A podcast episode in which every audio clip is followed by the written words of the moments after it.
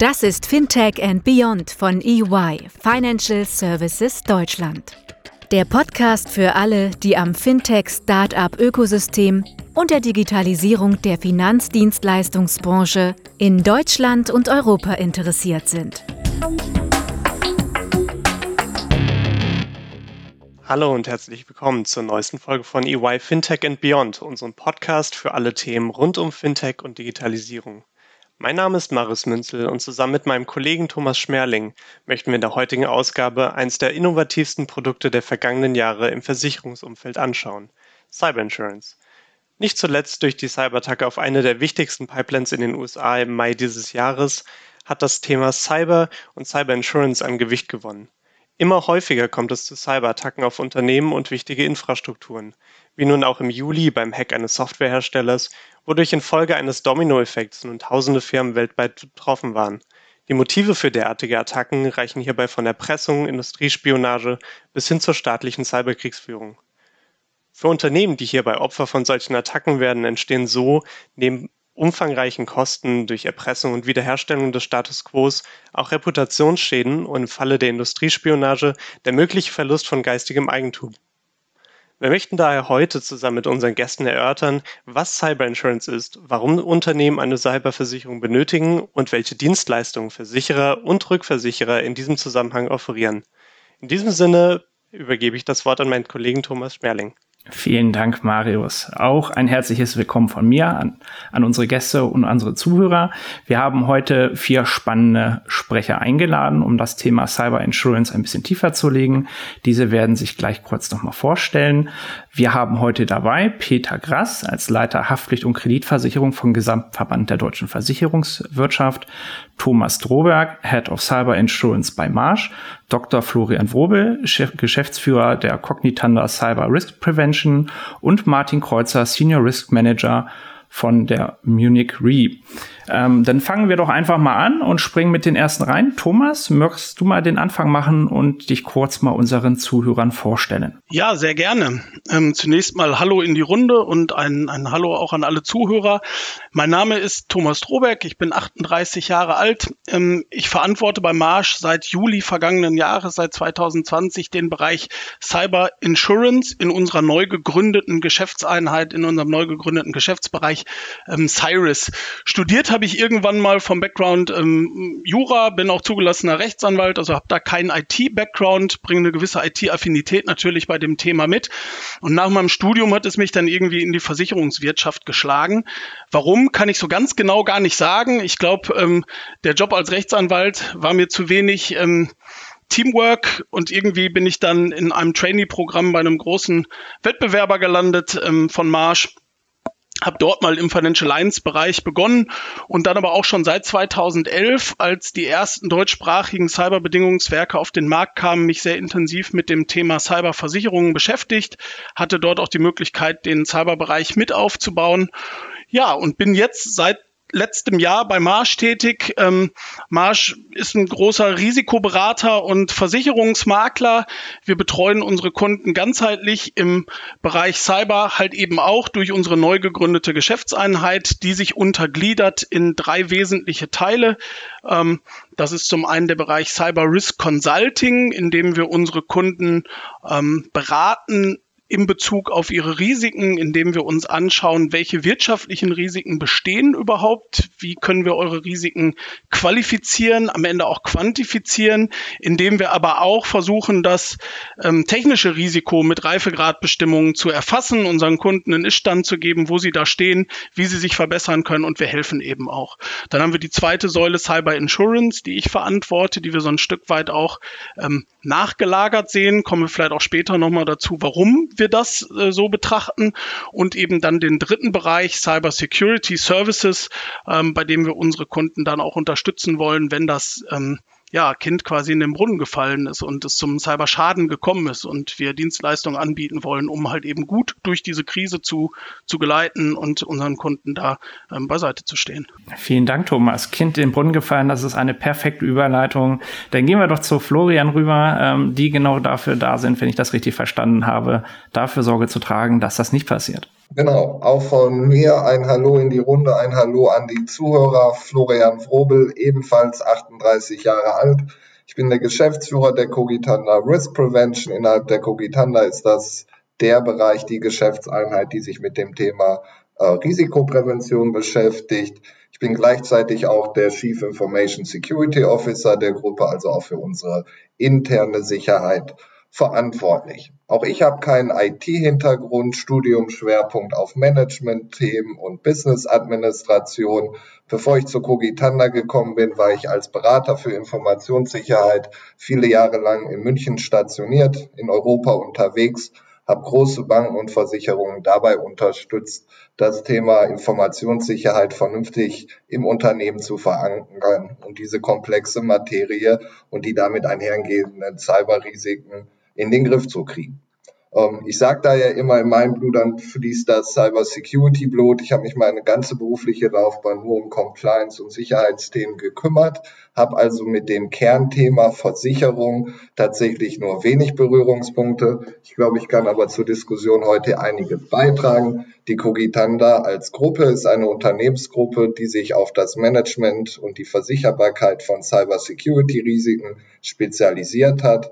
Dazu gehört für uns äh, eine vernünftige Schadensabwicklung. Sollte es also mal zu einem Cyberangriff gekommen sein, stehen wir unseren Kunden mit unserem Netzwerk äh, für die Schadensregulierung zur Verfügung. Und wir sehen das Thema Versicherung auch ganz eng verknüpft mit dem Thema Prävention. Das ist, wie gesagt, der Bereich, den ich verantworten habe. Das vielleicht vorneweg. Ich glaube, wir können uns alle darauf einigen, dass Cyberversicherung hin oder her kein Unternehmen braucht so einen Cyberangriff. Es wurde im Intro schon gesagt, die Reputation, die Motivation der Mitarbeiter, sowas hängt ein für Monate bei, kann man sich schenken, egal ob man versichert ist oder nicht. Und das ist letztendlich meine Aufgabe im Bereich der Risikoprävention, wo wir sicherlich im weiteren Verlauf äh, noch drüber reden werden. Sehr schön, vielen Dank, Florian. Dann schwenken wir doch mal rüber zur Seite der Versicherer bzw. der Rückversicherer. Martin, magst du mal kurz ein paar Worte zu dir sagen? Sehr gerne, Thomas. Auch von mir ein herzliches Hallo in die Runde und schön, dass ich hier heute mitsprechen darf. Mein Name ist Martin Kreuzer. Ich bin 44 Jahre alt, verheiratet und Vater einer dreijährigen Tochter, die aktuell altersbedingt noch offline ist. Das heißt also von dieser Seite besteht aktuell für mich persönlich keine Exponierung, äh, sieht beruflich ganz anders aus. Das sind eben Cyberrisiken und die, die Exponierung, die daraus folgen, mein täglich Brot. Als äh, Senior Risk Manager für Cyberrisiken bei der Munich Re beschäftige ich mich genau mit diesem Thema. Ja, wo, wo gibt's die größten Bedrohungen? Wo kommen die her? Äh, was sind die größten Schwachstellen? Was machen die äh, eben dann mit uns? Und welche Schäden können eben daraus entstehen? Und das ist das, äh, worüber wir uns äh, seitens der Munich Re Gedanken machen. Und mit mir tun das auch 130 äh, weitere Kollegen. Wir sind der Marktführer im, im Segment der Cyberversicherung und halten aktuell etwas über 10 Prozent des weltweiten Cyberprämienvolumens. Und äh, wie gesagt, daran äh, arbeiten meine Kollegen und ich, äh, dass wir weiterhin profitabel und nachhaltig äh, wachsen. Ähm, die Vorredner haben es bereits gesagt, ähm, Cyberangriffe braucht niemand, Cyberschäden braucht auch niemand. Und genau in dem Marktumfeld sind wir auch unterwegs, dass wir hier sowohl präventiv als auch reaktiv ähm, dafür sorgen, dass die Auswirkungen eben entsprechend gering ausfallen. Super, vielen Dank, Martin. Dann wechseln wir mal rüber zur Gesamtsicht zu Peter vom Gesamtverband der deutschen Versicherungswirtschaft. Ja, vielen Dank für die Einladung, Thomas, und äh, auch von mir ein Hallo in die Runde und äh, an alle Zuhörer natürlich. Ähm, also wie man unschwer erkennen kann, bin ich nicht mehr 38. Ähm, äh, sondern ich bin äh, 58 und äh, ich habe vor äh, fünfeinhalb Jahren, als wir mit dem Thema Cyberversicherung begonnen haben, gesagt, das Thema, das wird mich bis zur Rente tragen. Und äh, im Moment sieht's auch so aus und es gibt keine Anzeichen dafür, dass das da äh, in irgendeiner Weise anders wäre. Ja, vielleicht kurz zu mir. Also ähm, ich äh, bin äh, gelernter Jurist, bin nach dem zweiten Staatsexamen äh, zum deutschen Erstversicherer gegangen ähm, und habe äh, dort äh, das Haftpflicht Underwriting gelernt, ganz klassisch. Gewerbe- und Industriegeschäft und Privatkundengeschäft und alles. Also wir haben die Verträge ausgearbeitet, gezeichnet in der Direktion. Und dann habe ich nach zwölf Jahren gesagt, so jetzt könnte man auch mal wieder was anderes machen und bin zum Gesamtverband der Versicherungswirtschaft gegangen. Das war 2005.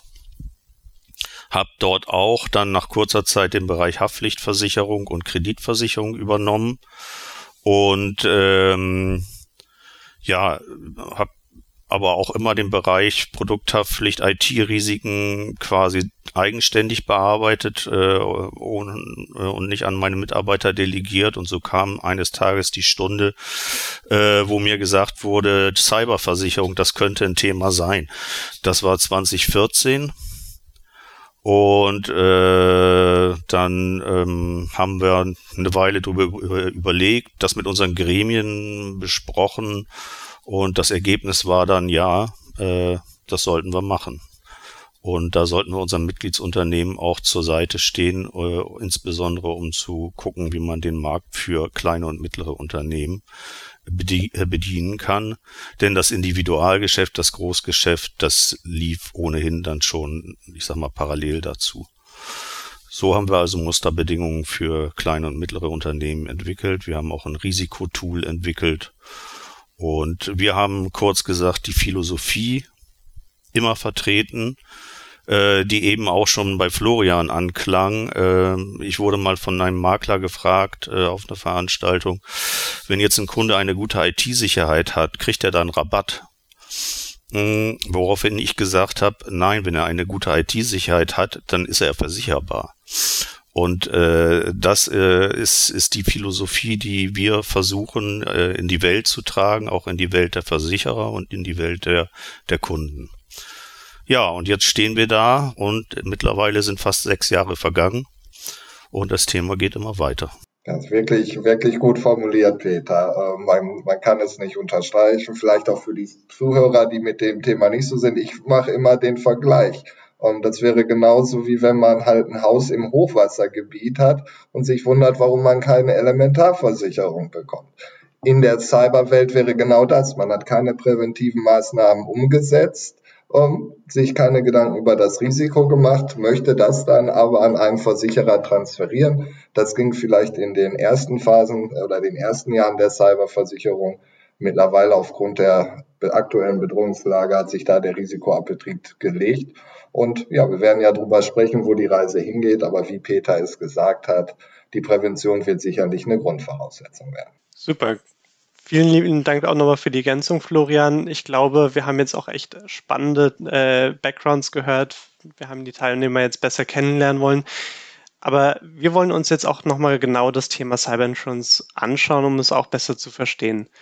Auch hier würde ich Thomas dich darum bitten, dass wir den Anfang machen ähm, denn sicherlich hat nicht jeder unserer Hörer bisher Kontakt zur Cyberversicherung gehabt. Wir haben jetzt erste Worte gehört, aber meine Frage wäre jetzt, was genau ist denn Cyberversicherung? Was ist Cyber Insurance und warum sollten Unternehmen eine Cyber Insurance Police abschließen? Ja, Marius, das sind, sind tatsächlich gute Fragen, die uns auch immer wieder beschäftigen, wenn wir vor unseren Kunden sitzen, weil wenn wir da im Akquisegespräch sind und ähm, beraten zum Thema ähm, IT-Risiken, Cyber-Risiken, dann ist halt immer das ähm, so ein kleiner Lacher manchmal auf der Gegenseite, weil unser Counterpart ähm, hat halt häufig nicht nur den Versicherungseinkäufer am Tisch sitzen, sondern wir haben halt häufig auch jemanden aus der Informationssicherheit, aus der IT gegenüber sitzen. Und dieser Begriff Cyber ist ja nicht legal definiert. Also das heißt, man wird immer so ein bisschen ähm, belächelt, was hat sich die Versicherungsbranche denn da jetzt für ein fancy Produkt ausgedacht mit einer Cyberversicherung.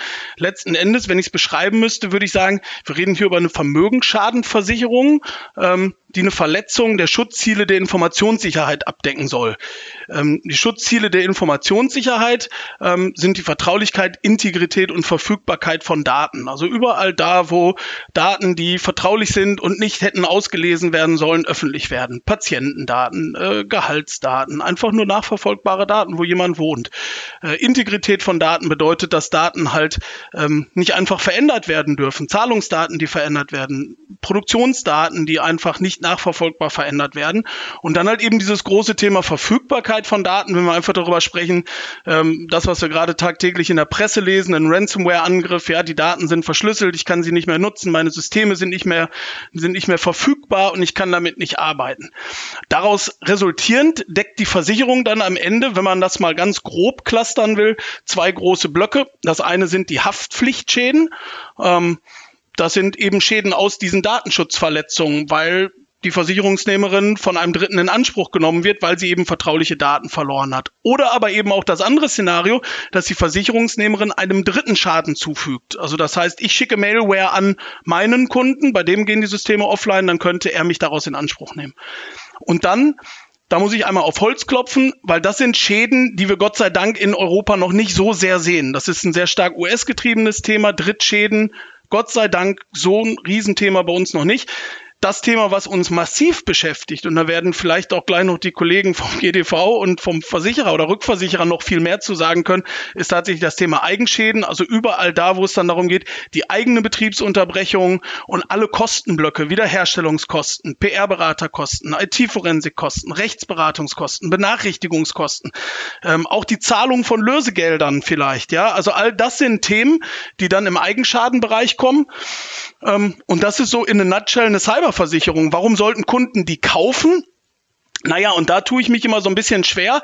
Am Ende des Tages würde ich das begründen mit, naja, weil sie hoffentlich ähm, oder weil sie zu dem Ergebnis gekommen sind, dass sie nicht versicherbare Restrisiken haben, die sie für sich selber quantifiziert und qualifiziert haben. Ich bin halt kein großer Freund davon und das ist äh, hinter dieser Philosophie steht halt auch Marsch, irgendwie ein Pflaster drauf zu kleben, ohne zu wissen, wo es überhaupt weh tut. Und das sehen wir leider auch in der Praxis, dass wir halt Kunden haben, die Automobilzulieferer sind, die sich äh, eine Deckung kaufen, massiv vor dem Hintergrund, dass sie denken, sie können mit einem mit einer Betriebsunterbrechung getroffen werden und am Ende des Tages stellt sich dann heraus, wenn es nah zum Schaden gekommen ist, es ist gar nicht so sehr die BU das Thema, weil nachdem man wieder anläuft, kann man das alles wieder aufholen. Ja, das Thema ist vielmehr die Vertragsstrafen, die an die OEMs zu zahlen sind. Und wenn man sich die Gedanken im Vorfeld nicht gemacht hat, dann kann man halt auch relativ schnell mit so einem modularen Produkt am Ziel vorbeischießen. Und deshalb ja, warum sollte man das kaufen? Ich glaube, die Restrisiken sind da, ja, aber der Hinweis an alle Kunden, bitte seht eine Cyberversicherung und damit stoße ich auch, glaube ich, in dieselbe Richtung wie die Kollegen und meine Vorredner gerade als Last Line of Defense. Ja, also seht zu, dass ihr vernünftige Präventionsmaßnahmen ergriffen habt, versucht die Risiken zu mitigieren, zu verhindern und dann guckt euch an, welche Restrisiken bleiben, liebe Kunden, und dann könnt ihr euch überlegen, welche davon wollen wir selber tragen und welche wollen wir an eine Versicherung überführen. Aber dieses einfach Pflaster drauf und one size fits all führt halt eben dazu, dass die Versicherer eine hohe Loss Ratio haben und dann am Ende des Tages das Produkt halt auch einfach nicht nachhaltig ist. Super, vielen lieben Dank dir, Thomas. Ähm, ich denke, wie wir sehen, wir haben hier ein sehr komplexes, umfangreiches und wahnsinnig interessantes Produkt, über das wir heute reden. Ähm, ich glaube, spätestens jetzt sollte jeder Hörer, der äh, in seinem, seinem Unternehmen sitzt, ähm, vielleicht auch mal den, den und noch keine Cyber Insurance abgeschlossen hat, vielleicht doch mal den Weg zu seinem Versicherer des Vertrauens wagen und, äh, und sich damit genau auseinandersetzen. Ähm, Martin, vielleicht an dich jetzt die Frage, warum ist das Thema Cyber Insurance aktuell relevant? Beziehungsweise warum wird Cyber Insurance für Unternehmen denn immer wichtiger? Ja, ich glaube, Marius Thomas hat bereits einige Punkte vorweggenommen. Ein ganz wichtiger Punkt, der eben schon kam, das ist die Zunahme der Schäden. Ja, die immense Zunahme der Schäden und äh, woraus wird das wiederum gespeist? Das ist na klar äh, die Zunahme der ganzen digitalen Geschäftsmodelle. Heutzutage im Prinzip ist, ist wirklich ähm, jedes Geschäftsmodell komplett digitalisiert. Es werden Prozesse automatisiert, digitalisiert. Das heißt, die, die Abhängigkeiten werden natürlich viel, viel größer und das durchzieht sich durch alle Industrien, durch alle äh, Unternehmensgrößen und letztlich auch über alle Regionen hinweg. Und ähm, ich kann es persönlich zwar jetzt nicht mehr hören und wahrscheinlich auch viele Zuhörer nicht mehr und, und Covid und die Pandemie, die haben natürlich da auch nochmal wirklich einen, einen richtigen äh, Push gegeben und was die Pandemie eben auch bewirkt hat, es war wirklich wie ein Brennglas, ja, ein Brennglas, das uns aufgezeigt hat, auch wo Chancen liegen. Lasst uns das bitte auch heute nicht vergessen, eben auch auf die Chancen hinzuweisen, aber eben auch, wo eben Dinge vergessen wurden, negiert wurden, ähm, eben nicht gesehen wurden. Auch da, glaube ich, wirkte, äh, wirkte Covid wie, wie, wie, ein, wie ein Brennglas. Und äh, wenn man sich das vor Augen hält, ähm, und die ganzen Buzzwords da mal, mal durchgeht von, von, von Big Data, äh, der Kommunikationsstandard 5G, äh, Artificial Intelligence, Robotics, das sind eben alles ja irgendwelche Buzzwords oder Themenbereiche ähm, aus der Digitalisierung und ja, die halten eben zunehmend Einzug in unserem Geschäftsalltag äh, und letztlich auch in unsere Gesellschaft. Das heißt also, diese Abhängigkeit äh, von der Digitalisierung, das auch entsprechend abzusichern, äh, unter gewissen Voraussetzungen, wie wir ja bereits schon festgestellt haben, das ist eben wichtig. Ähm, Thomas hat auch schon erwähnt, es gibt also einmal auch ja ein Haftungsrisiko für mich als als Geschäftsführer, ähm, für mich als Manager, ähm, das ich möglicherweise absichern muss. Und ähm, ja, es gibt auch natürlich regulatorische Vorgaben. Ähm, Datenschutzgrundverordnung wäre jetzt ein Beispiel äh, für uns hier in Deutschland oder besser gesagt in Europa. Das sind eben alle alles Dinge, äh, die zu einer individuellen Exponierung auch auch äh, beitragen und, und da einzahlen. Äh, und was eben auch schon kam, ja, die, die ganze Wertschöpfungskette oder auch die Zulieferkette. Es, es wird zunehmend komplex, ja, die, die Interdependenzen steigen, die Komplexität steigt äh, und eben da auch, es gibt mittlerweile, und das sehen wir tatsächlich mehr und mehr, ähm, dass eben ja, äh, bestimmte Großkonzerne auch aus ihrer Lieferkette, äh, also von Dritten, äh, bereits eine Cyberversicherung erwarten, äh, um dann eben im Schadenfall ja da auch äh, für sich selbst abgesichert zu sein. Also diese, diese ganzen Bereiche, die sind ja ineinander verwoben und äh, ich glaube, das macht es eben absolut relevant für Unternehmen. Das ist also jetzt eher die Nachfrageseite, vielleicht noch ganz kurz mal auf die Angebotsseite. Das haben wir ja auch schon gehört. Cyberversicherung steht nicht nur für den reinen Risikotransfer und das ist mir auch unglaublich wichtig und da freue ich mich, dass das bereits kam. Cyberversicherung ähm, ist auch dafür da, Standards zu erhöhen, Resilienz zu erhöhen, durch, es wird genannt, präventive Services. Ähm, und, und erst dann, glaube ich, kann man eben das transparent ein Restrisiko bewerten äh, und erst dann kann man auch wirklich relevante Deckungen anbieten. Und da denke ich, hat auch die Assekuranz äh, dazugelernt in den, in den letzten Jahren. Ich glaube, da ist die Assekuranz besser geworden, transparenter geworden äh, und die Lösungen und Services, die sind mittlerweile auch wirklich ähm, so, dass sie für, ähm, für, für, für weite Teile äh, der Wirtschaft auch, äh, auch wirklich passend und sinnvoll sind. Das ist ein spannender Aspekt, wenn ich da vielleicht gleich mal reingrätschen darf. Ja, du hast ja gesagt, ähm, Prävention steht immer mehr im Vordergrund und ist auch sehr wichtig für die Unternehmen.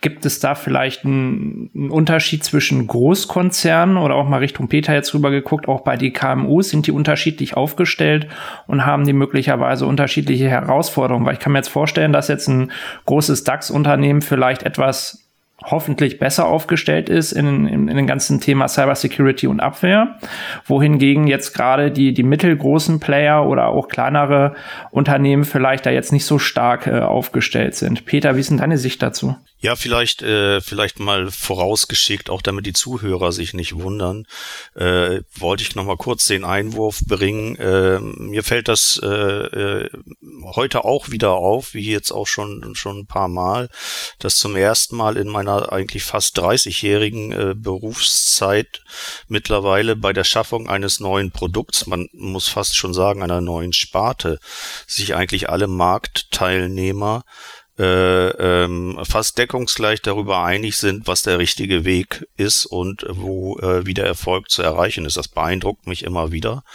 äh, und liegt aus meiner Sicht daran, äh, dass eigentlich alle Interesse daran haben, dass Erfolg erzielt wird.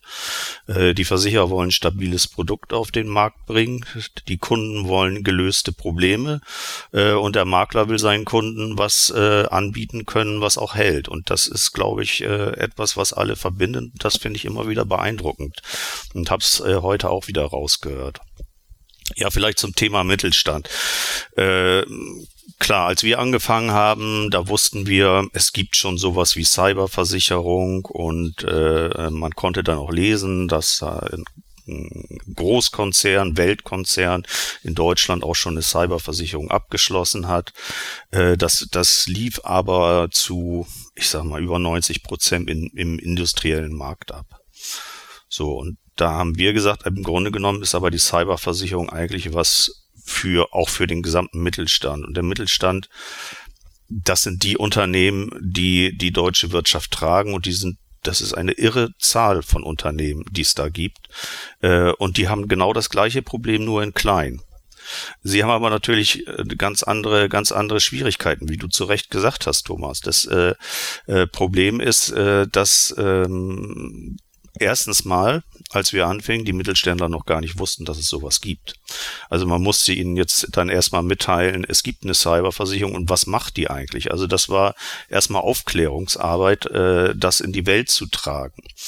Dann haben wir das Problem, dass viele Mittelständler, und äh, wir reden im Grunde genommen reden wir immer von KMU, also kleine und mittlere Unternehmen, wo wir, wobei wir uns an der EU-Definition äh, äh, äh, orientieren und dann sagen äh, ähm, bis 50 Millionen Umsatz. So und ähm, die sind natürlich in sich auch schon heterogen, muss man auch mal sagen. Aber viele im Mittelstand, äh, denen war das Problem Cyber, Hacking, Bedrohung damals noch gar nicht wirklich bewusst. Äh, das hatten die mal gehört oder gelesen, aber dass es auch sie irgendwann mal betreffen könnte, das war totales, äh, um äh, mit den Worten einer politisch verantwortlich zu, zu sprechen, das war Neuland, nicht? Und äh, die Mittelständler haben halt auch das Problem, dass äh, äh, sie oft niemanden haben, der für die äh, ähm, IT-Sicherheit verantwortlich ist da, da passieren oder passierten Dinge auch wie, es gab dann keine Administratorenrechte. Unsere Forsa-Untersuchungen, die bestätigen das äh, immer. Wir haben, wir machen ja regelmäßig jedes Jahr Forsa-Umfragen im, im Mittelstand. Wir äh, untersuchen auch bestimmte Zielgruppen. Da haben wir auch die Ärzte und Apotheker untersucht. Und wenn man dann feststellt, ja, die Computer, die dann in der, am Empfang stehen, die haben äh, Passwörter wie Praxis oder ähnliche Dinge, nicht? Und da kann dann jeder jeder drauf zugreifen und äh, ähnliche Dinge. Also äh, ich sag mal so, da ist noch vieles im Argen. Der erste, erste Schritt war erstmal das Thema überhaupt bekannt zu machen. Der zweite Schritt war dann dafür zu sorgen, dass vernünftige Anforderungen äh, an die IT-Sicherheit auch äh, umgesetzt werden. Und äh, wir müssen nach wie vor konstatieren, ja, es wird ein bisschen besser, aber es gibt doch noch massive äh, äh, Defizite. Also haben wir in der letzten Umfrage festgestellt, dass ein Drittel der KMU niemanden hat, der explizit für die IT-Sicherheit hat, äh, äh, verantwortlich ist. Die Hälfte hat keiner, keinen Plan für den Umgang mit einer Cyberattacke. Äh, das führt dazu, dass man langsam reagiert. Das wiederum führt dazu, dass wenn man eine Betriebsunterbrechung hat, die Betriebsunterbrechung einfach länger dauert. Ähm, Backup, ganz, ganz, äh, ganz massive Probleme. Äh, wir müssen ja äh, ähm, im Grunde genommen muss man ja regelmäßige Backups machen. Man muss diese Backups sichern und man muss diese, man muss auch prüfen, ob man diese Backups wiederherstellen kann.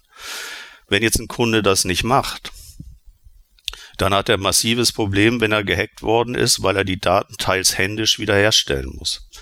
Äh, das hat mir auch mal ein, auf einer Veranstaltung einer unserer äh, Techniker erzählt. Bei denen war das nämlich genauso. Äh, und die haben dann nachher versucht, anhand des Briefverkehrs wieder Listen zu erstellen mit ihren Kunden und anderen Adressen, damit sie wieder überhaupt wieder arbeitsfähig sind. Und da in dem Bereich mangelt es tatsächlich doch, äh, doch noch in, in, in vielen Bereichen, muss man sagen. Und ähm, das ist etwas, woran wir äh, regelmäßig arbeiten. Da haben wir die eine, eine Kampagne aufgesetzt, Cybersicher heißt die, und äh, darüber versuchen wir eigentlich äh, dann auch regelmäßig die Öffentlichkeit, insbesondere die Kunden natürlich auch zu erreichen, um äh, die Awareness in dem Bereich einfach zu erhöhen. Das, das ist eine Herausforderung und das wissen wir und da versuchen wir äh, Licht ins Dunkel zu bringen, sage ich mal. Ich glaube, das ist äh, ein sehr guter Punkt. Ähm, Wissen oder fehlendes Wissen und, und vielleicht auch fehlendes Bewusstsein im Markt ähm, ist dann wohl wirklich auch eines der, der wichtigen Faktoren, warum eben Cyber Insurance noch, noch viel Potenzial hat, ähm, auch gleichzeitig äh, unter dem, dem Aspekt, äh, dass ihr da auch äh, bereits auf, Aufklärungsarbeit leistet. Ich glaube, das ist extrem wichtig, ähm, vor allem auch im deutschen Markt, der vielleicht gegenüber den USA noch ein bisschen hinterher ist, äh, durchzuführen. Ähm, Florian, nachdem Martin vorhin eben bereits auch schon ein paar Worte zur Pandemie und dessen Auswirkungen auf, auf den Cyber Insurance Markt gesagt hatte, ähm, mich würde es jetzt interessieren noch, wie ist denn, also welchen Einfluss hat die Pandemie auf den Sektor aus deiner Sicht? Besonders vor allem vielleicht durch den Aspekt des Remote Working ähm, und, und wie haben sich vielleicht auch die Risiken durch Corona verändert? Mache ich gerne äh, die Frage beantworten, wenn ich ganz kurz vielleicht noch ein paar Ergänzungen zu meinen Vorrednern geben darf. Ähm, was mir immer wichtig ist zu unterstreichen, wenn man Cyber Security hört, dann ist das für mich kein IT-Thema, sondern wie hoffentlich klar wurde, ein Risikothema. Und wenn es um das Steuern und Management von Risiken geht, ist das in erster Linie mal Chefsache, die sich das entsprechend halt dem Thema ähm, annehmen müssen. Wir haben es gehört, im Grunde wurde eine neue Sparte geboren, eine Versicherungssparte, ähm, ein neues Produkt. Das passiert ja tatsächlich nicht häufig. Aus meinen Gesprächen mit den größten Maklerverbunden etc. hat der deutsche Mittelstand hier erheblichen Nachholbedarf. Wir reden über einstellige Prozentzahlen, was die Abdeckung angeht. Und in meiner persönlichen Überzeugung wird die Cyberversicherung langfristig zum Standardportfolio gehören. Jeder Unternehmer, jedes Unternehmen braucht idealerweise mal einen Satz an Versicherung, um vernünftig Business machen zu können und äh, gewisse Sachen zu überstehen. Und der Transfer von Cyberrisiken, die tatsächlich ja jedes Unternehmen ausgesetzt ist, ähm, gehört sicherlich in Zukunft dazu. Wie wir aber gehört haben, erheblicher Nachholbedarf. Ich führe häufig Gespräche mit anderen Geschäftsführern. Da ist dann die Story, im unmittelbaren Unternehmensumfeld gab es einen Angriff, also ein Nachbarunternehmen wurde gehackt. Dadurch ist man mal aufgewacht und kommt jetzt auf das Thema Cyber Insurance die Message, die ich ja dann rüberbringen will, dann müssen wir jetzt mal mit der Prävention anfangen. Die ist noch viel schwerer rüberzubringen. Viele denken dann, wie gesagt, okay, jetzt habe ich die Cyber Insurance, kann ich mich wieder schlafen legen, was natürlich genau falsch ist. Wir haben schon gehört, wenn es um Brandschutz geht, würde keiner auf die Idee kommen, Rauchmeldeanlage, äh, Feuerlöscher abzumontieren, weil es ja versichert. Genau wenn es aber um Cyber Security geht, gehen wir so vor. Wir haben die Versicherung, der Rest ist egal und so wird es mit Zukunft nicht funktionieren. Um jetzt die Frage zu beantworten, aus meiner Sicht hatte insbesondere der Mittelstand, aber jedes Unternehmen tatsächlich Probleme, schon ein adäquates Sicherheitsniveau vor der Pandemie zu erreichen. Und die Pandemie hatte dann einen dramatischen Einfluss auf das ganze Thema, weil jetzt die Mitarbeiter natürlich erstmal im Fokus stand, die Gesundheit und dann die Geschäftstätigkeit aufrechtzuerhalten. Die Mitarbeiter wurden ganz flott ins Homeoffice geschickt. Das musste technologisch ermöglicht werden. Und da hing es halt davon ab, wie das Unternehmen in der Vergangenheit aufgestellt war, in angemessene Technologien investiert hat. Ähm, viele, auch hier insbesondere der Mittelstand, hat das Arbeiten von zu Hause leider nicht sicher gestaltet. Da wurden zum Beispiel native Tools, der Remote Desktop von Microsoft wäre hier zu erwähnen, einer der Hauptgründe vor Erpressungsangriffe, wo wir immer wieder in Audits hören, da ist jemand im Büro, der den PC dann anmacht, damit irgendjemand anders von zu Hause sich dort einwählen kann. Also kein keine Verschlüsselung, keine VPN-Tunnel, keine Multifaktor-Authentifizierung. Und für jemanden wie mich, der sich tagtäglich damit beschäftigt, ist mir klar, der RDP-Account ist garantiert gehackt. Ist nur eine Frage der Zeit, wann es hier zu einem Erpressungsangriff kommt. Also das technologische Umfeld und ähm, letztendlich mussten ja Unternehmen die Türen offen machen, damit auf Unternehmensressourcen von außen die Mitarbeiter zugreifen können. Und viele, die es nicht richtig gemacht haben, haben so potenziellen Angreifern die Türe weit aufgemacht, was bedauerlich ist. Für mich aber fast noch wichtiger und dramatischer ist, was es mit uns Menschen gemacht hat. Das ganze Arbeitsverhalten, unser Alltag, wie wir arbeiten, welche Nachrichten wir lesen, hat sich verändert. Und das Thema Phishing, also bösartige E-Mails zu verschicken, den Mitarbeiter, die Führungskraft dazu verleiten, auf einen Link zu klicken, auf einen Anhang zu öffnen, ist aufgrund der Pandemie explodiert. Je nach äh, Studie zwischen 400 und 800 Prozent Steigerung im letzten Jahr. Und mit der Pandemie hatte man dann auch ein Thema, was uns alle interessiert ob es jetzt äh, Impfwarnungen waren, Schutzausstattung. Ich denke, in die Lage kann sich jeder noch, ist ja knapp ein Jahr äh, her, äh, einversetzen. Man ist CEO eines Konzerns, macht sich Sorgen um die Gesundheit der Mitarbeiter. Man ist in einem Hochrisikoberiet unter extremem Stress und genau dann bekommt man die E-Mail, wo persönliche Schutzausstattung angeboten wird. Ob das dann jetzt Sinn macht oder nicht, in dem Moment ist man dann unaufmerksam, klickt auf einen Link Und das wäre mir auch ganz wichtig, wenn die Zuhörer das mitnehmen. Die Erpressungsangriffe, die aktuell in den Medien sind. Wir haben es auch in der Einleitung gehört, die Pipeline. Dahinter stecken nicht irgendwelche besonders kreativen Angreifer. Viele der Tools gibt schon, sind programmiert. Es gibt immer wieder Studien, unter anderem in Q4 2020 waren Phishing-E-Mails die Ursache Nummer eins. Mehr als 50 Prozent aller erfolgreichen Erpressungsangriffe beginnen mit einer Phishing-E-Mail.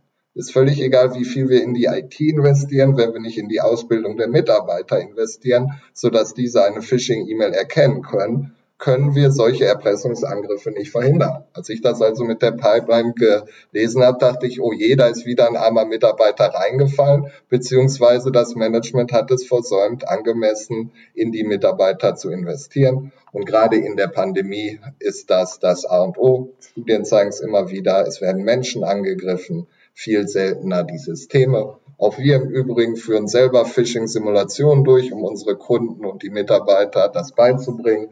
Um, genau. Und da ist man dann überrascht, wenn man auf einmal sagt, hey, hier dein Impftermin, Covid-19, du kannst dir deine Impfung abholen. Da wird nicht überlegt, ob es Sinn macht, dass das RKI an seine berufliche E-Mail-Adresse schreibt ähm, oder wo die Links eigentlich hingehen. Da wird geklickt und so starten die Erpressungsangriffe. Und wenn man das verhindern will, muss man das üben, üben, üben. Und ja, aber nochmal kurz gesagt, die Pandemie hat die Situation nur verschlimmert, die Herausforderungen erhöht und die waren schon sehr groß, die Herausforderungen. Und so wie es aussieht mit Welle 4 wird uns ja die aktuelle Situation noch eine Zeit begleiten, so dass ich nur jedem ans Herz legen kann, wie vom Homeoffice gearbeitet wird, vernünftig zu regeln und die Mitarbeiter intensiv zum Thema Phishing auszubilden. Das war jetzt ja schon wieder eine fast hervorragende Überleitung, was wir jetzt ja von Peter und Florian schon gehört haben, ähm, was so die KMUs machen, was Corona mit uns getan hat. Ähm, da hat auch Martin eine spannende Studie äh, in der letzten Zeit gehabt und veröffentlicht, ähm, Global Cyber Risk and Insurance Survey,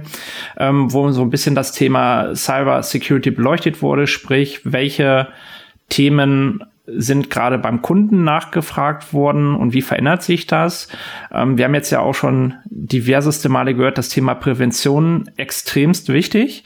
Ähm, aber es gibt natürlich auch noch die andere Seite, nämlich äh, es hat irgendein äh, unbedarfter Mitarbeiter auf einen Link geklickt. Ähm, ist mir ehrlicherweise zum Glück beim Test auch schon mal passiert.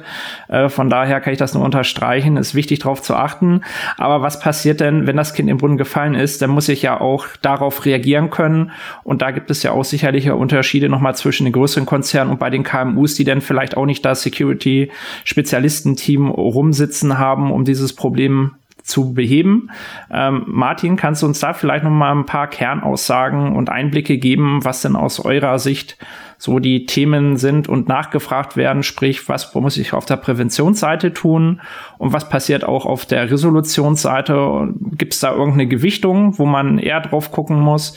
Und was sind so die Themen, wo du sagst, das hat sich vielleicht auch im Rahmen von Corona nochmal geändert? Sehr gern, Thomas. Der, der Peter hat es ja in seinem ähm, in seiner letzten Nachricht erwähnt, äh, es ist ganz, ganz selten, dass sich alle Marktteilnehmer so einig sind. Und äh, Munich Re hat es eben mit dieser Umfrage, äh, eine globale repräsentative Umfrage mit mehr als 5500 Befragten auch versucht zu evaluieren, setzen wir wirklich auf die, auf die richtigen Pferde, ja, setzen wir auf die richtigen Themen. Und auch da, Peter kam raus, ja, auch diejenigen, die Versicherung suchen, äh, auch die sind tatsächlich ähm, in, in weiten Teilen auch, auch unserer Meinung. Und ähm, genau wie du das beschrieben hast, Thomas, es, es gibt eben zwei bestimmte Arten von Services. Also nochmal, wir als Munich Re, und ich glaube, da spreche ich jetzt für die ganze Assekuranz, wir sind nicht nur daran interessiert, eben den reinen Risikotransfer, also Prämie oder Geld gegen äh, Versicherungsdeckung zu erbringen, sondern eben auch Services, weil, und auch das wurde schon erwähnt, gerade die Nachfrage aus dem kleineren und mittleren Marktsegment, die ist da eben enorm. Ja. Die haben kein Security Operations Center, die haben keine 20 Mann, die sich um IT kümmern äh, können. Das heißt, gerade dort werden diese Services einmal als präventive Art, aber einmal auch dann als reaktive Art, Stichwort, wenn das Kind in den Brunnen gefallen ist, nachgefragt. Und äh, welche Services das sind, das wollten wir eben auch, auch wissen welche Services insbesondere hier von den Versicherern erwartet werden oder was eben da ähm, wichtig wäre. Und da kam eben in unserer Studie raus, dass bei den ähm, präventiven Services äh, Netzwerksicherheit auf Platz eins ist. Auf Platz zwei das Thema Backup wurde heute auch schon genannt. Kann man wahnsinnig viel verkehrt machen, ist natürlich jetzt ein, ein großer Oberbegriff. Äh, also Backup von kritischen Systemen und, und Daten. Äh, und der ganze Bereich äh, Anti-Malware kam auf Platz drei dicht gefolgt von ähm, äh, Zugriffs- und äh, Access Management. Das waren also so die wichtigsten äh, präventiven Services, die äh, von den Befragten äh, uns gegenüber genannt wurden auf globaler Ebene. Wenn das Kind in den Brunnen gefallen ist, ja, ich glaube, das ist jetzt auch keine Überraschung, das Thema Wiederherstellung von Daten eindeutig auf Platz eins. Ja, insbesondere natürlich die Ransomware-Angriffe, Florian hat es angesprochen, die, die, die aktuell wirklich ähm, von der Frequenz, aber auch ähm, von, der, von der Schadenausprägung, also, also von, der, von der Heftigkeit, wahnsinnig um sich greifen und uns wirklich äh, Sorgenfalten äh, in die Stirn äh, treiben. Das ja, Wiederherstellungsthema ähm, dicht gefolgt von einer Help-Hotline, also wirklich klassische Assistenzleistungen. Das ist auch wieder vor allem, ich glaube, im, im kleineren und mittleren Nachfragesegment äh, wichtig. Habe ich jemanden, an den ich mich sofort wenden kann, der mir sofort weiterhilft im Schadenfall? Denn viele kleine Unternehmen haben das eben nicht. Ja, und, und da ist eben die Help-Hotline, ähm, glaube ich, zu Recht auf, auf Platz zwei dieser Umfrage, äh, dann eben dicht gefolgt von äh, forensischen äh, Untersuchungen und Incident Response und dahinter eben dann äh, Beratung. Das ist also einmal die technische Beratung, aber auch die juristische Beratung. Das waren eben so die, die wichtigsten Servicearten, die eben nachgefragt wurden. Ich glaube, ganz spannend in dem Zusammenhang auch noch, äh, wir haben eben auch gefragt, ist es möglich, dass ihr als Befragte, das waren eben also mehr als 5500 Manager, dass ihr keinen dieser Services benötigt. Und da war die Antwort eindeutig, nur sieben Prozent haben gesagt, äh, wir brauchen keinen dieser Services. Das heißt, das ist, glaube ich, wirklich eine ganz, ganz eindeutige äh, Sprache, äh, dass eben hier die Nachfrage da ist. Und äh, wie gesagt, die, die Assekuranz und auch insbesondere Munich Re, wir verstehen uns eben hier auch als, als diejenigen, die diese Services entweder selbst anbieten, Bereich Help Hotline oder Assistenzleistungen, da glaube ich, äh, ist die Assekuranz super aufgestellt, oder eben dann über Dritte, ähm, die wir eben ähm, äh, überprüfen äh, und hier auch äh, Service Levels äh, einführen, äh, und die dann eben für die Versicherten äh, ihre Dienstleistungen zu erbringen, äh, beispielsweise ein Fachanwalt äh, oder ein Forensiker, äh, der eben jetzt nicht äh, bei uns im Team wäre. Äh, das würde dann klassischerweise äh, durch Dritte erbracht werden. Es geht letztlich darum, die Resilienz zu erhöhen zunächst mal und danach dann eben äh, im Bereich Incident Response adäquat reagieren zu können, wenn wirklich das Kind in den Brunnen gefallen ist, um eben wirklich so einen einen höheren Standard in einer Volkswirtschaft zu etablieren und, und das ist tatsächlich auch unser täglich Brot und da müssen wir natürlich auch die Services immer weiterentwickeln. Vielen Dank, das ist, äh, glaube ich, ein guter Punkt. Äh, jetzt hast du ja schon ein paar Themen genannt, was alles in der ähm, Vermeidung oder Prevention nachgefragt wird. Dann wechseln wir doch mal rüber zum Florian. Ihr bietet das ja aktiv an. Womit könntet ihr denn zum Beispiel unseren Zuhörern, der jetzt CEO von einem Startup ist, helfen und unterstützen, dass sein Unternehmen jetzt nicht von den äh, Hackern auseinandergenommen wird? Was wir in der Cogitanda Risk Prevention machen, lässt sich grob in drei große Bereiche einteilen. Ähm, die werden zum einen Audits und technische Überprüfung, der zweite Bereich das Awareness Management und der dritte Bereich die klassische Cyber Security Beratung. Audits und technische Überprüfung, da geht es um Transparenz. Für mich das A und O. Ich glaube, daran hapert es da draußen, sowohl in großen Konzernen als auch beim Mittelstand. Kein Manager oder Vorstand trifft die Entscheidung, den Investitionsstau ähm, oder die Sicherheit nicht zu priorisieren mit Absicht. Es wurden die Risiken nicht angemessen transparent gemacht. Wir haben es bereits gehört. Ich rede häufig mit Gründern, die machen 35 Jahre ihren Job. Vor 20 Jahren hatten sie diese Cyber-Security-Risiken noch nicht. Heute kommen die einmal on top drauf, müssen gesteuert werden und das Verständnis dafür muss ja irgendwo herkommen. Und das ist heute noch nicht da. Es fehlt an der Transparenz und dadurch wird ein inadäquates Sicherheitsniveau erreicht, was den Hackern einfaches Spiel macht. Also durch Audits, das heißt Interviews, durch einen Experten, einen Berater der Cogitana Risk Prevention mit Ansprechpartnern beim Kunden wird versucht, systematisch das Sicherheitsniveau aufzudecken. Das ist relevant für ein kleines Startup mit fünf Mitarbeitern, äh, wie für ein produzierendes Unternehmen mit 600 Mitarbeitern. Hier haben wir die verschiedenen Audit-Varianten im Angebot. Uns ist immer wichtig, dass es, wie gesagt, nicht nur ein IT-Thema ist. Die IT spielt eine zentrale Rolle. Es gibt aber auf organisatorischer Seite zum Beispiel, Peter hat es angesprochen, dass viele kleine Unternehmen ihre Dienstleister einsetzen, den IT-Betrieb gar nicht selbst übernehmen. Wir können an Aktivitäten tatsächlich ja alles auslagern. Die Verantwortung für die Daten, das Risiko, was mit einem Verlust der Daten einhergeht, bleibt aber beim jeweiligen Unternehmen, sodass die Steuerung von Lieferanten zum Beispiel eine wesentliche Rolle ist. Also was würden wir versuchen im Rahmen von Interviews, Gesprächen aufzudecken, um dem Kunden, dem Management zum ersten Mal Transparenz über das Sicherheitsniveau, über vorhandene Schwachstellen und daraus resultierende Risiken zu entstehen. Das Ganze wird idealerweise durch technische Überprüfung ergänzt. Ich kann den IT-Leiter viele Fragen stellen. Wenn ich es wirklich verifizieren will, würde ich auch einmal die IT scannen, genauso wie es ein Angreifer auch machen würde, um technische Schwachstellen zu identifizieren. Wir planen dann keinen weiteren Angriff, sondern teilen die Ergebnisse mit dem Kunden und im gemeinsamen Gespräch vereinbaren wir dann, was gemacht werden können, um das Sicherheitsniveau zu erhöhen. Die Stellschraube, die für mich am ehesten dafür geeignet ist, das Sicherheitsniveau zu erhöhen, ist tatsächlich das Awareness Management, also die systematische Ausbildung sämtlicher Führungskräfte und Mitarbeiter. Ich ähm, mal immer das Bild eines alten Kriegsschauplatzes 1700. Auf der einen Seite die Angreifer, das sind die Hacker, die, die Cyberangreifer. Auf der anderen Seite das Unternehmen mit verschiedenen Verteidigungsmaßnahmen. Ganz vorne, die erste Verteidigungslinie, wo es zuerst kracht, stehen wir. Wir alle im Call, unsere Mitarbeiter, alle Mitarbeiter und Führungskräfte sind die erste Verteidigungslinie und wenn wir wollen, dass sie ihrer Rolle gerecht werden, müssen sie ausgebildet werden. Das machen wir, wie angesprochen, durch Phishing-Simulation, ähm, Awareness-Trainings aufgrund der Pandemie, meistens remote, aber auch Live-Hacking-Veranstaltungen, um dieses komplexe Thema, und letztendlich sind es ja sehr vielfältige Themen, was wir von Mitarbeitern erwarten. Phishing, E-Mail-Sicherheit ist gerade halt von der Brisant mal am höchsten.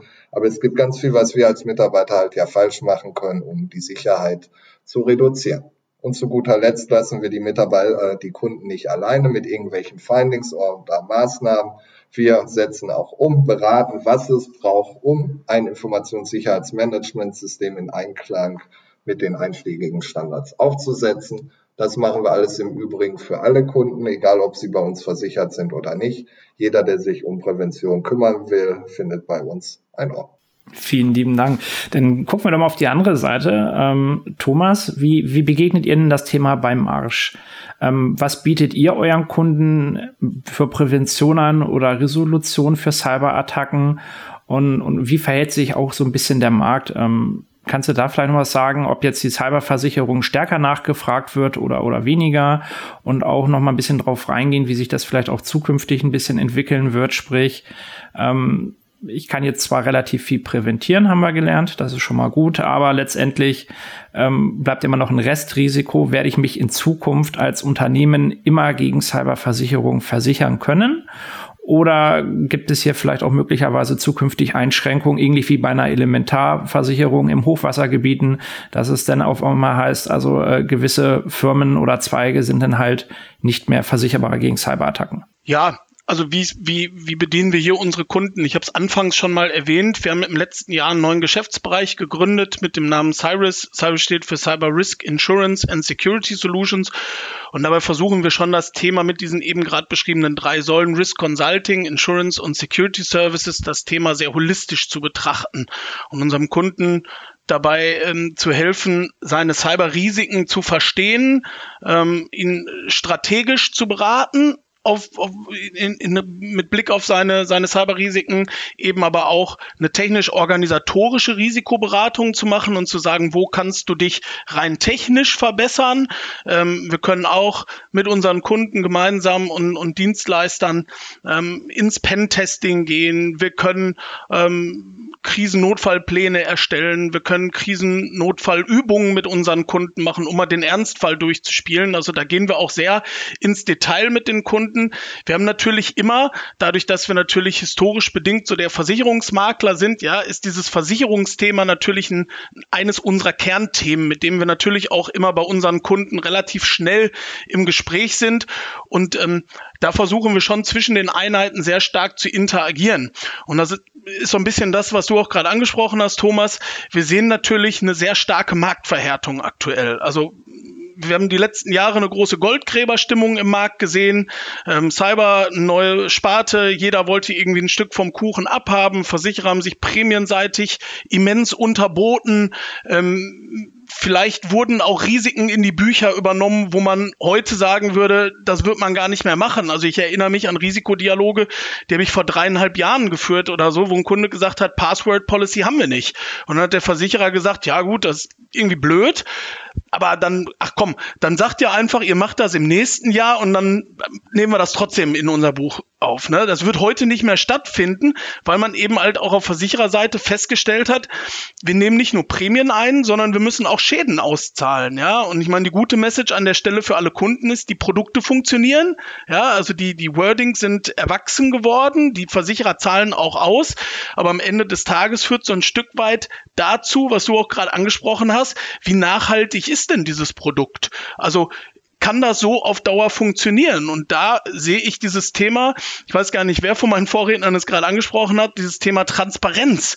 Das ist so für uns so eines der, der Schlagworte, dass wir einfach schaffen müssen, den Versicherern und, und, und ich glaube, Peter hat es vorhin auch gesagt, so alle stoßen in die gleiche Richtung und da sehen wir uns auch als Makler. Ähm, wir sehen uns natürlich im Lager des Kunden, aber es kann nicht unser Ziel sein, dem Versicherer jetzt irgendwelche Risiken in die Bücher zu schreiben. Wir wollen dieses Produkt lange schreiben und wir wollen das auch in fünf Jahren, in zehn Jahren und in 15 Jahren noch machen. Und dann kann es nur funktionieren, wenn wir uns halt eben auch gemeinsam in der Branche, in der der Assekuranz gewisse Mindeststandards auch ähm, ähm, erarbeiten, wo wir sagen, Klar, wenn das Thema Ransomware halt da ist, dann kann es nicht sein, dass ein Kunde sagt, äh, Multifaktor-Authentifizierung ist mir egal, Offline-Backups sind mir egal, mir ist es völlig egal, ob ich Mitarbeiter schule und keine Ahnung, Patchen mache ich auch nur alle zwei Monate. Dann dann kann das nicht, also dann bist du nicht versicherbar. Ein holzverarbeitender Betrieb, ich das Beispiel ist langsam ausgelutscht, ja, aber der halt irgendwie keine Sprinkleranlage hat, keine Brandschutzwände und keine Feuerlöscher in den Ecken stehen hat, der wird auch keine Feuerversicherung bekommen. Und ich glaube, da müssen wir hin und gleichzeitig dann last but not least so in der zu dem Thema Resolution ähm, bauen wir gerade halt unsere dritte Säule auf Security Services, weil wir einfach auch da einen großen Bedarf sehen, den Kunden auch im Schadenfall noch unter die Arme zu greifen. Ähm, ich habe gerade gesagt, die Policen funktionieren. Ähm, ehrlicherweise muss man auch sagen, dass das Serviceversprechen mancher Policen, sicherlich nicht aller Dienstleister, die dort wieder zu finden sind, aber mancher Dienstleister dann doch ein Stück zu wünschen übrig lässt und dann kommt man doch mal mit der Hotline irgendwie in Südafrika raus und dann weiß doch einer gar nichts von dem SLA, das eigentlich mit dem Versicherer geschlossen ist. Und da sehen wir schon so ein bisschen auch die, ähm, die Pflicht für uns, da noch, noch diesen Schaden mehr zu orchestrieren, im Schadenfall noch mehr reinzugehen. Wir tun das ohnehin schon, ähm, aber da einfach noch besser besser, die, die Zahnräder ineinander greifen zu lassen. Weil ich glaube, gerade so diese Incident-Response-Phase, also gar nicht, wenn wir über das Claims-Management reden, sondern so wirklich, wie reagiere ich schnell im Schadenfall, das ist halt einfach wahnsinnig wichtig für unsere Kunden in den ersten Stunden, Minuten vielleicht sogar eben richtig zu reagieren, weil dann haben wir halt eben auch eine Win-Win-Situation. Dann wird der Schaden für den Kunden klein, dann wird der Schaden für den Versicherer klein und da geht's halt eben genau darum, das ist ja das, was wir alle wollen. Wir wollen am Ende irgendwie dem Kunden zu einer besseren Resilienz helfen und halt auch, wenn es dann doch mal zu einem Schadenfall kommt, eben ähm, ja eine Lösung bieten. Und die kann die Versicherung sein, die kann aber auch genauso gut darin liegen, dass man eben im Vorfeld mal geübt hat und auf den Schadenfall vorbereitet ist. Auch das sehen wir in der Praxis. Kunden, die zweimal hintereinander angegriffen werden. Im ersten Schadenfall knallt's meist richtig. Das ist einfach so eine Praxiserfahrung, die wir gemacht haben. Man ist einfach nicht vorbereitet. Beim zweiten Schadenfall ist der Kunde eingespielt, der weiß genau, wo er sich zusammensetzen muss, wen er anrufen muss. Äh, die Prozesse laufen dann einfach viel geölter und im Idealfall übt man das halt nicht im Praxisfall, sondern vorher mal in der Theorie. da hast du viel Weises zu gesagt, glaube ich. Ich glaube, das äh, ist ein sehr, sehr wichtiges Thema, einfach mal diese Trockenübung zu machen. Das ist ja ähnlich auch bei Disaster Recovery. Da sollte man es ja auch ähm, gezielt üben und regelmäßig, ähnlich wie auch eine Brandschutzübung, ja, um bei dieser Analogie zu bleiben, damit man es nicht verlernt, weil ansonsten wird es eher unschön. Ähm, wir müssen mal ein bisschen auf die Zeit gucken. Ähm, Peter, magst du vielleicht noch mal kurz drauf schauen, ähm, wie so die Sicht der, der, des Gesamtverbandes ist, Richtung auch KMU. Was, was erwarten denn hier eure Kunden und welche Produkte und Serviceleistungen werden hier eigentlich nachgefragt? Deckt sich das so ein bisschen mit dem, was die Kollegen gesagt haben oder, oder gibt es da noch Abweichungen in dem Sektor? Also ich bin schon äh, sehr froh über das, was bisher gesagt äh, wurde, muss ich mal sagen. Und auch äh, wie Thomas also jetzt äh, zuletzt äh, äh, auch nochmal dargestellt hat, wie die Marktentwicklung so verlaufen ist. Darüber muss ich auch regelmäßig reporten und äh, äh, werde gerne von von ähm, den Medien äh, danach gefragt, äh, was denn da los ist. Und ich sage mal, es ist eine normale Entwicklung. Das sage ich seit fünf Jahren, dass äh, eine Entwicklung eines neuen Produktes äh, beziehungsweise einer neuen Sparte nicht linear verläuft, sondern es wird immer wieder korrigiert werden müssen. Ähm, man geht da vielleicht motiviert rein, wie Thomas das äh, so schön gesagt hat, und erkennt dann aber irgendwo, wo die Fallstricke sind und äh, bessert dann äh, in bestimmten Dingen nach und so. Das ist für mich eine ganz normale Entwicklung und das war zu erwarten. Aber es ist in der Tat darauf hinzuweisen und der Appell äh, ist ja auch richtig zu sagen, wir wollen eigentlich ein stabiles Geschäft haben. Ähm, natürlich sehen wir, wir fangen ja auch an, Statistiken aufzubauen. Wir sehen nach wie vor starkes Beitragswachstum. Wir sehen aber auch äh, noch fast noch stärkeres Schadenwachstum. Und äh, das ist eine Entwicklung, die muss man halt im, im, in der Tat im, äh, im Kopf behalten und dementsprechend wird der Markt in Gänze natürlich auch darauf reagieren. Ähm, ja, was erwartet der Mittelstand von uns? Als wir die, die Bedingungen geschaffen haben, da hatten wir eigentlich einen Obersatz. Und äh, der Obersatz lautete, äh, wir müssen, ähm, der Cyberversicherer muss schnell sein. Das heißt, der Kunde muss in der Lage sein, unmittelbar seinen Cyberversicherer anzusprechen und der muss unmittelbar darauf reagieren können. Äh, weil ähm, gerade bei Cyberschäden ist das alles eine Frage der Zeit. Ähm, und äh, je mehr Zeit vergeht, desto mehr Schaden kann angerichtet werden, desto mehr Daten können möglicherweise abfließen oder überhaupt Daten abfließen. Also war bei uns äh, der erste Satz, den wir eigentlich eingebaut haben in die Bedingungen, dass äh, die Cyberversicherung vorrangig ist. Also selbst wenn es noch andere Versicherungen gibt, die möglicherweise in Teilbereichen einspringen könnten, ist der Cyberversicherer immer der erste Ansprechpartner. Der muss mit der Forensik schon äh, auch einsteigen in dem Moment, wo noch gar nicht klar ist, ist das ein Hack oder eine andere Störung, äh, um effektiv äh, ansetzen zu können.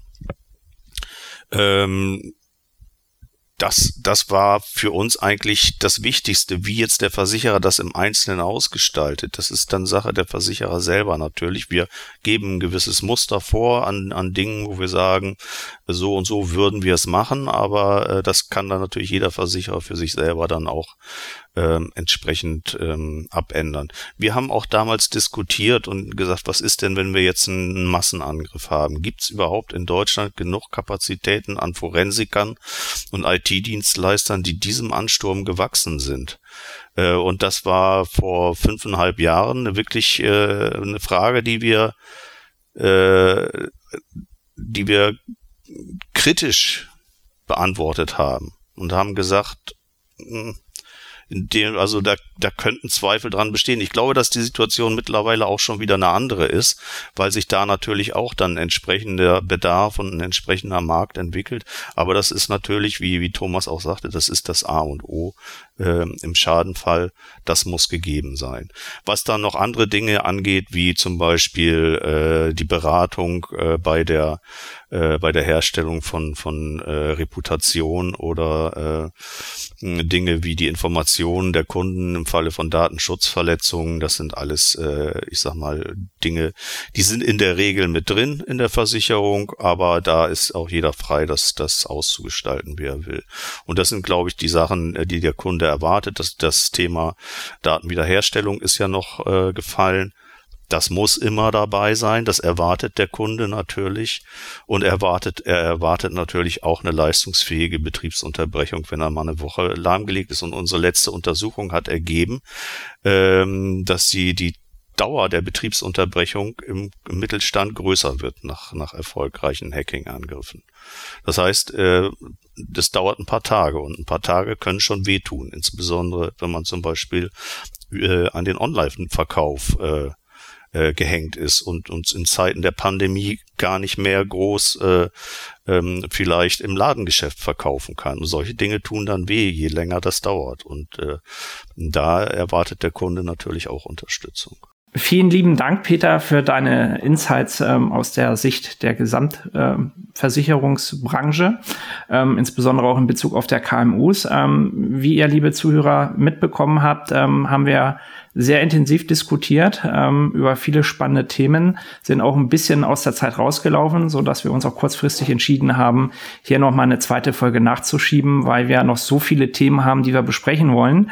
Ähm, wir würden es noch mal kurz für euch zusammenfassen was so heute erstmal als initialer Startschuss rauskam und dann in der Folge noch weiter vertieft wird, da noch viele spannende Themen auf der Agenda für Cyberversicherung stehen. Ähm, ich nehme jetzt mal mit, äh, als Unternehmer sollte ich auf jeden Fall eine Cyber Risk Insurance mir beschaffen, sofern das noch nicht getan ist. Besser gestern als morgen. Wer weiß, wie zukünftig die Kapazitäten und äh, Zeichnungsrichtlinien der Versicherer und Rückversicherer dazu aussehen werden. Ähm, bevor ich gar nichts tue, ähm, das Stichwort hatten wir, wir lassen mal Feuerlöscher, äh, Sprenkleranlagen und ähnliches weg. Ganz schlechte Idee. Hier bitte investieren in die Awareness der Mitarbeiter, in Prävention investieren und dort einen Blick drauf haben, dass man gut abgesichert ist. Nur wenn man gut abgesichert ist, hat man überhaupt zukünftig die Chance auf eine gute Cyberversicherung überhaupt ähm, zu erwerben. Wenn man gar nichts macht, wird man äh, immer, immer größeren Risiko ausgesetzt werden. Ähm, ich glaube, neben dem Pipeline-Hack war auch in, in, den letzten Wochen ja noch irgendwie Coop in den Nordics unterwegs, äh, die dann auch weggehackt worden sind. Also diese Einschläge, die mehren sich immer mehr und immer mehr. Das Thema wird immer wichtiger. Wie es Peter so schön gesagt hat, es, es wird ihn bis zur Rente verfolgen. Ähm, ich fürchte uns auch, auch wenn wir noch zwei, drei Tage jünger sind. Aber das ist halt ein sehr umfassendes Thema und ähm, in diesem Sinne würde ich mich hier schon mal ganz herzlich an unsere Gästen bedanken. Und äh, wir hören uns im Teil 2 der Cyber Insurance Wiener. Ich möchte mich hier auch nochmal bedanken ähm, bei euch, Peter, Florian, Martin, Thomas, für eure Teilnahme, aber auch vor allem für eure spannenden Insights. Ich hoffe, unsere Zuhörer haben jetzt auch einen intensiven ersten Eindruck zum, zum Thema Cyberversicherung bekommen. Und ich freue mich vor allem äh, schon bereits auf Folge Nummer zwei, in der wir uns dann auch das Thema staatsgesteuerte Cyberattacken und, und Cyberwarfare nochmal ein bisschen an, genauer anschauen wollen. Unsere heutigen Gäste verlinken wir wie immer in den Show Notes. Wenn ihr, unsere Zuhörer, Vorschläge für spannende Themen oder interessante Speaker habt, könnt ihr uns gerne über eyfintechandbeyond at de.ey.com kontaktieren. Bis dahin.